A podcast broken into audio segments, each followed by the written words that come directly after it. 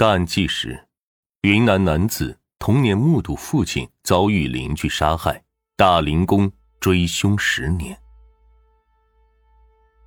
这名男子叫向明前，今年三十岁，家住在云南省昭通市镇雄县场坝镇。他对记者介绍称，父亲当年遇害不久，他们全家搬到镇雄县租房居住，靠着摆摊卖水果为生。远离那个伤心之地，他讲述时，记忆的墨汁流入到了二十年前家门口那条刚下过雨的小沟。两千年八月十七日下午，十岁的他与同龄的邻家张姓小伙伴在家门口一条小沟边玩耍。当时对方用小石头打水，溅起的水花打湿了我的衣服。我当时就骂他，他用石头砸我，我推了他几下。他奶奶就过来推我，我大姐看见我被推，就背着刚满月的孩子过去和他吵。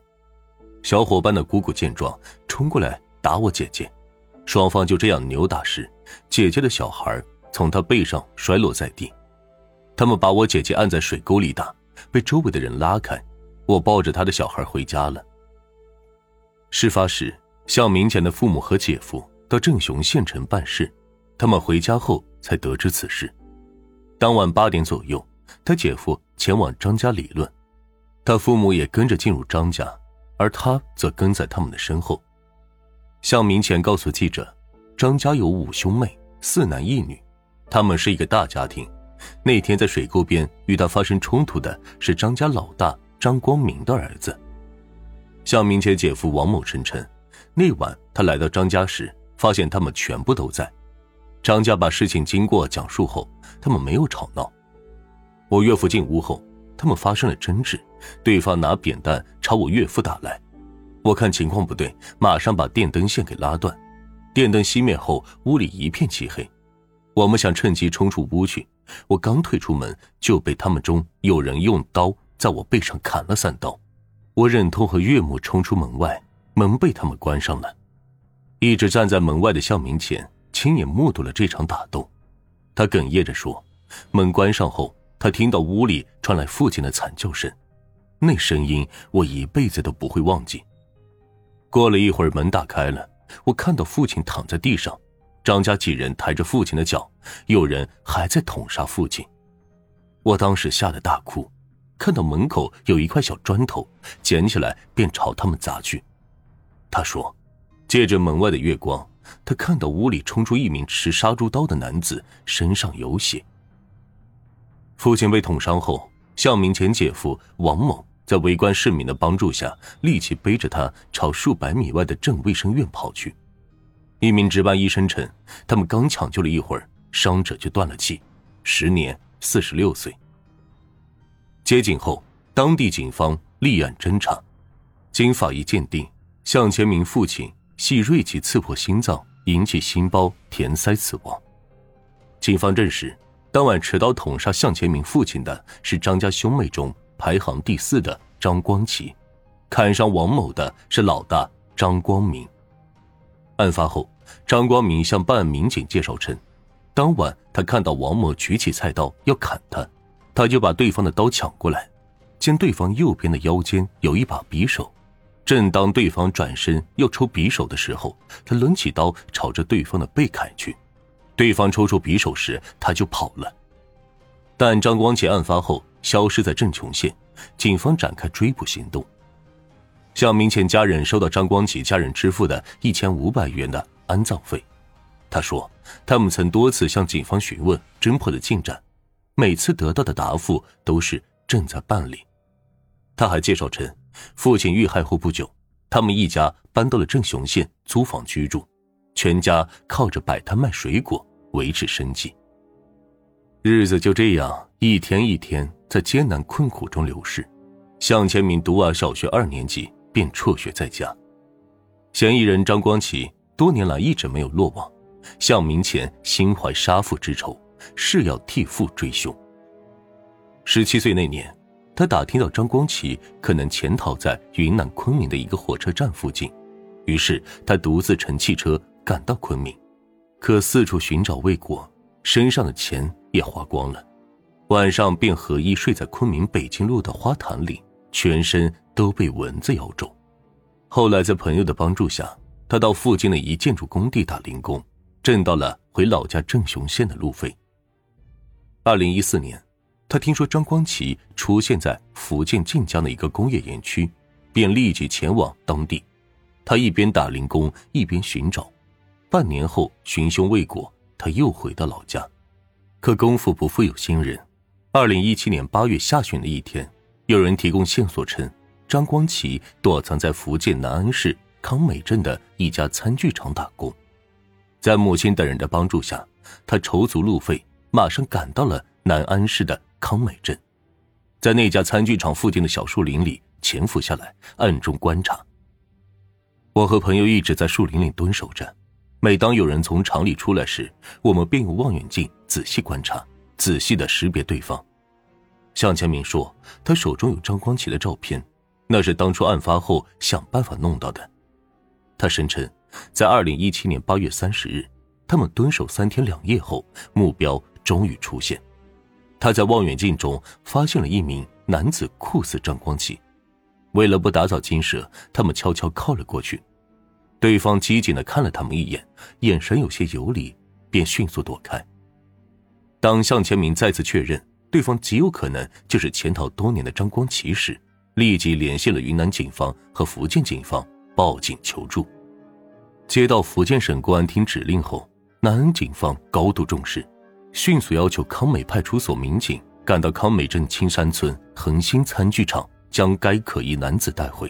经过初步调查，该男子所持的身份证显示他叫做张光武，但他坦诚。自己就是张光启，对当年所犯的事实供认不讳。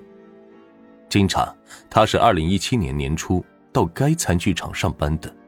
随即，他被云南正雄警方押回进一步审理。张光启落网后交代称，事发当天他在外面帮人干活，当天晚上六点左右回家，看到向前明的母亲和姐姐在他们家门口骂他们，他不知道是什么原因，并劝称。大家都是邻居，不要为一点小事大吵大闹。他说：“没想到，当晚向明前的父亲就冲进他家，打了我妹妹一耳光，还踢了他一脚。”我说：“你为什么要通过打这种方式来解决问题呢？”他就打了我左脸一耳光，我呢也就跟着他打了起来。我想往外面跑，他的女婿王某一手提着棒，一手提着刀，在我家门口拦住，我跑不出去。他女婿用木棒打了我一下，我牙齿也被打落了一颗。张光启还说，当时他摸着向明前父亲右边的裤子里有一把刀，便用那把刀朝他肚子上捅了几下，抱起他往门外推。当时他老婆抡凳子砸我的头，我把他推出门去，没有杀他。我拿着刀子跑了，途中不知道刀子落在哪里，我逃到了云南昆明，打了几个月工。听说向明前的父亲死了。我不敢回家，我就去福建南安打工，直到被抓。逃出来这些年，我一直冒用我三哥张光武的身份证。同年八月三十一日，他因涉嫌犯故意杀人罪被刑拘。云南昭通中院的一份刑事判决书显示，昭通市检察院指控张光启犯故意杀人罪，提起公诉。庭审时，张光启称没有杀人故意，只是想。制止事态，他的辩护人提出，他的行为构成故意伤害罪，不构成故意杀人罪。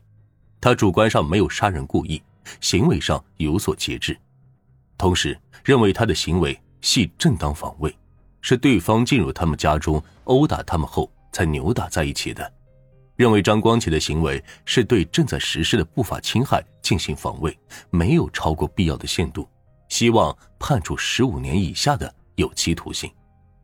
云南昭通中院审理后认为，公诉机关指控张光启的犯罪事实清楚，证据来源合法，证明内容客观真实，与案件事实相关联，具有证明力，证据确实充分。该院予以确认，张光启的行为构成故意杀人罪，应依法惩处。张光启所称没有杀死对方的故意。以及他辩护人认为张光启的行为构成故意伤害罪，属于正当防卫。法院认为其行为不具有防卫性。张光启的辩解及辩护人的辩护意见与查明事实及在案证据不符，不能成立，不予采纳。二零一八年十月十日，昭通中院审判长周志培宣判称张光启犯故意杀人罪，判处无期徒刑。一审宣判后，张光启不服，上诉至云南省高院，认为死者有重大过错，一审判决过重。云南高院审理期间，他书面表示服判，请求撤回上诉。此外，记者采访获悉，云南省正雄县检察院的一份不起诉决定书显示，当初砍伤向明杰姐夫王某的张光明今年五十八岁，因涉嫌犯故意伤害罪，于二零一七年十月九日被正雄警方刑拘，二零一八年五月十八日被昭通市检察院取保候审。正雄县检察院查明称，张光明与死者系邻居，事发时他用菜刀将王某背部砍伤。二零一七年九月二十八日，镇雄县公安司法鉴定中心鉴定王某构成了轻伤二级。该院认为张光明的行为构成故意伤害罪。由于公安机关当时未完善的相关法律文书，导致该案已过追诉时效。依照相关规定及要求。决定对张光明不起诉。向明前称，这是同一时间、同一地点发生的同一起案子，不应该割裂处理。当时参与行凶的有五人，其中有人至今没有受到惩罚。